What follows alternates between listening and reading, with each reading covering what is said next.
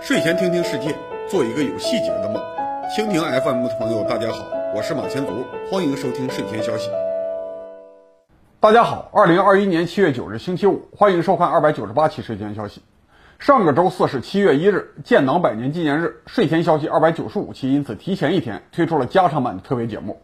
如果有观众因为改期忽略了，可以回顾一下。二百九十五期节目提到了很多历史人物，但是因为主题是整个中国的工业化历程，所以没有展开介绍个人事迹。这一期我要给大家补充一些有意思的故事。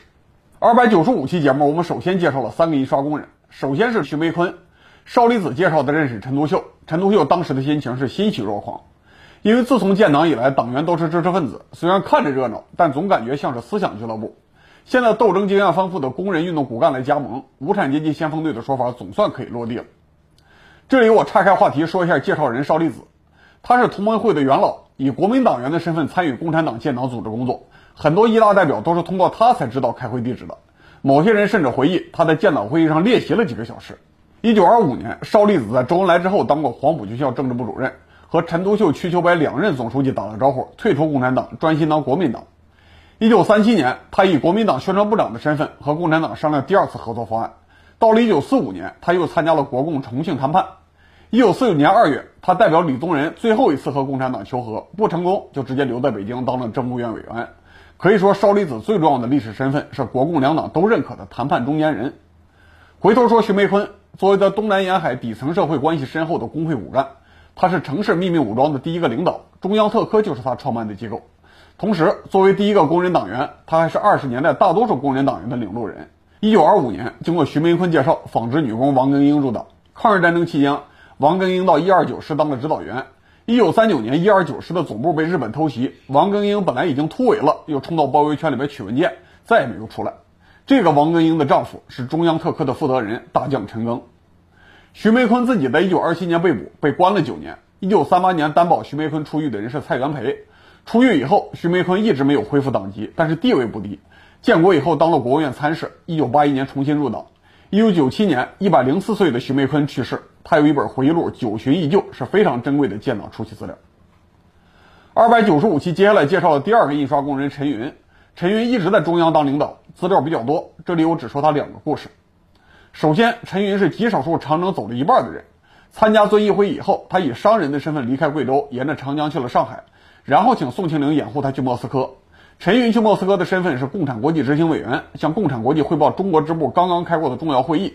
请求追认毛泽东成为军事领导人的共识，这个汇报对于接下来几年的中国革命的走向有决定性的作用。到达莫斯科的陈云只有三十岁，进了列宁学校学习，之后又到了东方大学当副教授。一九三七年，陈云才回国。之后的几十年，陈云虽然当过副教授，但是他最高的学历都填小学。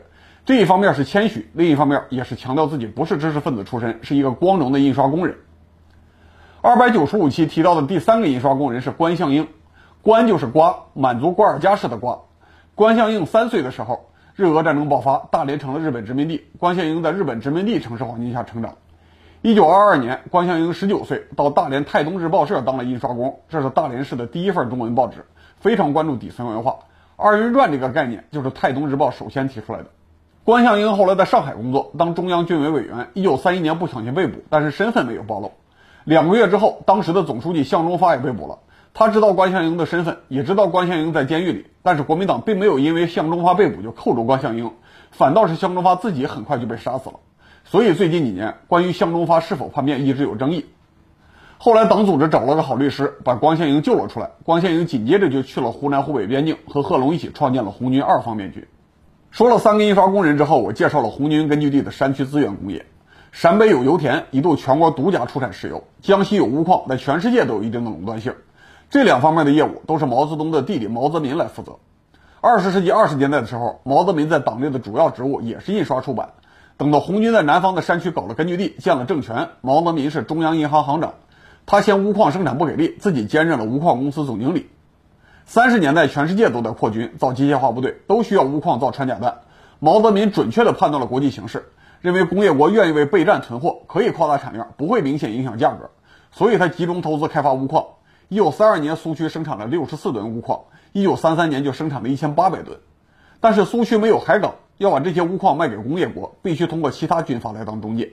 当时苏区东面是福建军阀十九路军，南面是广东军阀陈济棠。毛泽民很小心地控制销售渠道，不让任何一家军阀垄断外贸代理权。陈济棠来拿货，每一百斤五十二块银元；十九路军拿货，每一百斤五十块银元，价格基本平衡，还很贴心地给福建军阀补了运输成本。按这个价格算，一千八百吨钨砂差不多换一百八十万银元。同一年的中华苏维埃政府财政总支出还不到三百万银元。后来福建十九路军反蒋，毛家兄弟虽然当时已经没有军事指挥权了，但还是建议红军也要去配合十九路军。一个理由就是不能让其他人垄断外贸通道。红军最终没有配合十九路军。蒋介石拿下福建之后几个月，一九三四年红军也被迫放弃了南方根据地，开始长征。到了陕北，毛泽民听说陕北红军控制了延长油矿。还俘虏了国民党资源委员会二十多个技术员，立刻就给中央写信，要求把技术员放出来开发石油。然后就是上海来的陈震夏主管油田。这个陈震夏和陈云一样，也是一九二五年五卅罢工出身的工人领袖。因为油田管理的成绩好，毛泽东自己动笔给他写过两次奖状。但是陈震夏自己非常低调，在延安工作七年，到了抗战快结束的一九四五年才入党。解放以后，他去保定当了一个机床厂的厂长，住了十几年工人宿舍。一九七二年，他以普通干部的身份退休回上海崇明养老，一分钱的安家费都不要。退休以后，上级要求上交中央领导签过名的文件，陈振夏就真的把毛主席的亲笔奖状交回去了。陈振夏的女婿叫顾锦平，后来是中央编剧局的副局长，他从来没有听说陈振夏提到毛主席的亲笔嘉奖。后来顾锦平自己进了中央工委，才从其他老干部的聊天中知道自己岳父的事迹。之所以陈振夏在入党之前就拿了两次毛主席的亲笔嘉奖，不仅仅是因为延长油矿能赚钱。还因为石油意味着重要的文化物资，旧中国绝大多数城市没有电灯，毛主席住在陕北的窑洞里写文章也要靠蓖麻油来点灯，熏得满脸都是黑。自从陈震夏整顿了延长油矿，整个延安的几万知识青年都有充足的煤油可以用来照明，还能从石油里面提炼石蜡，给毛主席做高端的照明蜡烛。毛选第二卷、第三卷的文章基本都是在这些蜡烛下写下来的。除了石蜡之外，石油工业还能制造油墨。红军、八路军印报纸、印文件、印学习资料，都要靠延长油矿的油墨。红军到延安的时候，城里只有四千人口，这样一个贫穷落后的小城市，吸引了几万个中国文化水平最高的青年。物质条件可以艰苦，但精神生活必须丰富。如果没有延长油矿的煤油和油墨，文化青年是留不住的。可以说，延长油矿是延安向全国辐射文化影响力的核心基础设施，类似于互联网时代的光缆干线。延长油矿作为中国唯一的油田，拥有两部现代化钻机。一九三七年之后，国民党资源委员会在玉门找到了更大的油田，但是没有钻井能力，找八路军商量，延长油矿就把先进的钻机送给了国民党，形成了王进喜所在的玉门油田。后来，随着根据地的需求提高，延长油矿自己也要提高产量，但是手里没有钻井机械了，陈震夏就土法上马，用四川凿眼井的方式打油井，没有钢材造井架，就用硬木替代，最后真的造出了木头的采油设备，看起来很山寨，但是效果不错。但是有的设备实在没有办法用木头替代，必须要用现代材料。一九四零年，陈振夏为了做油井的钢套头，找军工局长李强要了一门火炮，拆掉了做采油工具。当时延安八路军总部炮兵团，同时也是炮兵学校，有一千多个学员。除了迫击炮之外，到抗战结束也只有十八门火炮做武器兼教具。每一门火炮送到太行山以东的根据地，都能威胁一两个县的日本兵放弃县城之外的据点。李强为了石油拆掉一门炮给陈震夏，说明根据地把石油看作最重要的战略物资之一。顺便说一下，这个给陈震夏拆炮的李强也是个神奇的人物，军工局长兼延安自然科学院院长，后来当了外贸部长。大家如果有兴趣，可以查查他的履历。今天我就不展开说了。二百九十五期节目，我还提到了延安时间观念问题。农民军官以天做时间单位，开会只说上午、下午。一二九运动以后，新来的城市知识青年不满，认为浪费时间，要求把工作精确到小时。最后，中央领导支持了知识青年，要求军官学习工业社会的时间观念。那一期的弹幕和评论都有人质疑这个事实，说红军军官这么多年都在打仗，怎么可能没有时间观念？这里我推荐大家去看一本书《延安日常生活中的历史》，一九三七到一九四七，作者是上海支援延安的教授朱鸿昭。这本书提到，当时各部队虽然有一定的时间观念，但基本上都是以部队首长的个人时间为标准，哨兵要靠烧香长度来确定换岗排班。当时某些红军单位从江西根据地过来，沿用了华东时区的时间。另外一些单位从四川、湖北过来，要用华中时间。工作室的同事莫浩古同学的外公当时在延安造了一个日晷来测本地时间，现在已经是延安博物馆的一级文物了。这反映的是农业社会各地区在空间和时间上相互隔离，就算是执行军事任务，也只需要在小范围内控制时间差。发起战斗之前对一次表，这就能解决问题。各地区之间的战略配合还是以天甚至是月为单位。但是党中央在陕北扎根以后，一方面要用无线电指挥东部几十个抗日根据地对抗工业化的日本军队，另一方面本地也尽量建设工业社会，不可能像农业社会那样以天为单位安排工作。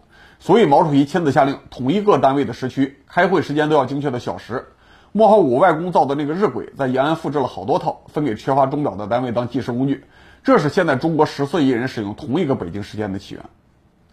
二百九十五期节目提到了解放战争时期新建的长治钢铁厂，里面几个关键人物也值得进一步介绍。长治钢铁厂的厂长郑汉涛是浙江宁波人，十五岁到上海考进劳动大学，然后继续考试，转学到北平大学机械系。一九三三年，郑汉涛十八岁大学毕业，回到上海的工厂当工程师，掌握了现代工业管理能力。抗战期间，彭德怀嫌八路军总部的黄崖洞兵工厂的生产效率低，郑汉涛决定把军事化管理的工厂变成一个真正的企业。他参照上海工厂的模式，确定了生产定额，建立了产品检验和器材使用制度，发放计件奖金。后来，郑汉涛在长治当了钢铁厂的厂长，再后来，他当过国防工业办公室秘书长，负责管理两弹一星工作。他开发的这套工厂管理体系一直沿用，现在很多大型国企还能看到他的痕迹。郑汉涛的搭档长治钢铁厂的总工程师陆达是上海圣约翰大学化学系毕业，到德国柏林工业大学学了钢铁冶金。二百九十五期节目，我们后来提到，新中国利用旧中国资源做成的第一个大项目是成渝铁路。清朝留下来的重庆钢铁厂造出了合格钢轨，这个钢轨生产工作就是陆达负责的技术问题。作为冶金部的总工程师，陆达最重要的遗产是钢铁研究院，现在是中国钢研科技集团九十六家国资委直属央企之一。长治钢铁厂的土建负责人是北洋大学毕业的陈志坚，他也和后来的成渝铁路建设有关系。解放军进入四川的时候，这个陈志坚是第二野战军的军械处副处长。一九四九年八月十七日，成都、重庆都还要好几个月才能解放，邓小平就派他去已经解放的上海找陈修和讨论成渝铁路钢轨的问题。陈修和是陈毅的堂兄。一九一二年，他以为民国成立了，可以修成渝铁路，报考了四川工业学校机械科。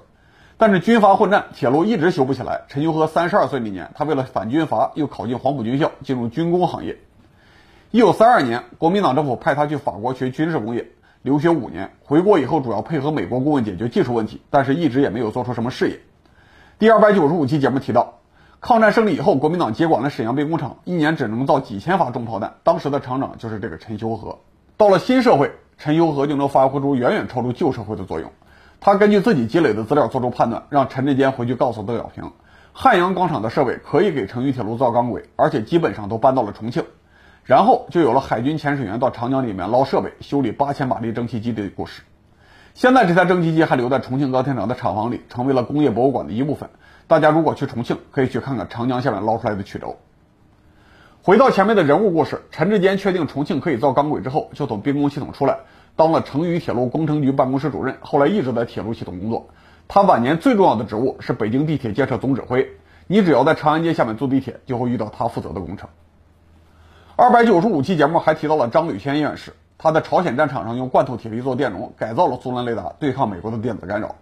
张履谦后来回国，负责全国的雷达工作。当年国民党的 U 二飞机不断进入内地侦察，我们用苏联的萨姆导弹打下来前面几架之后，就再也打不准了。张履谦根据电子信号准确判断，这是 U 二飞机增加了干扰设备，必须修改雷达照射方式。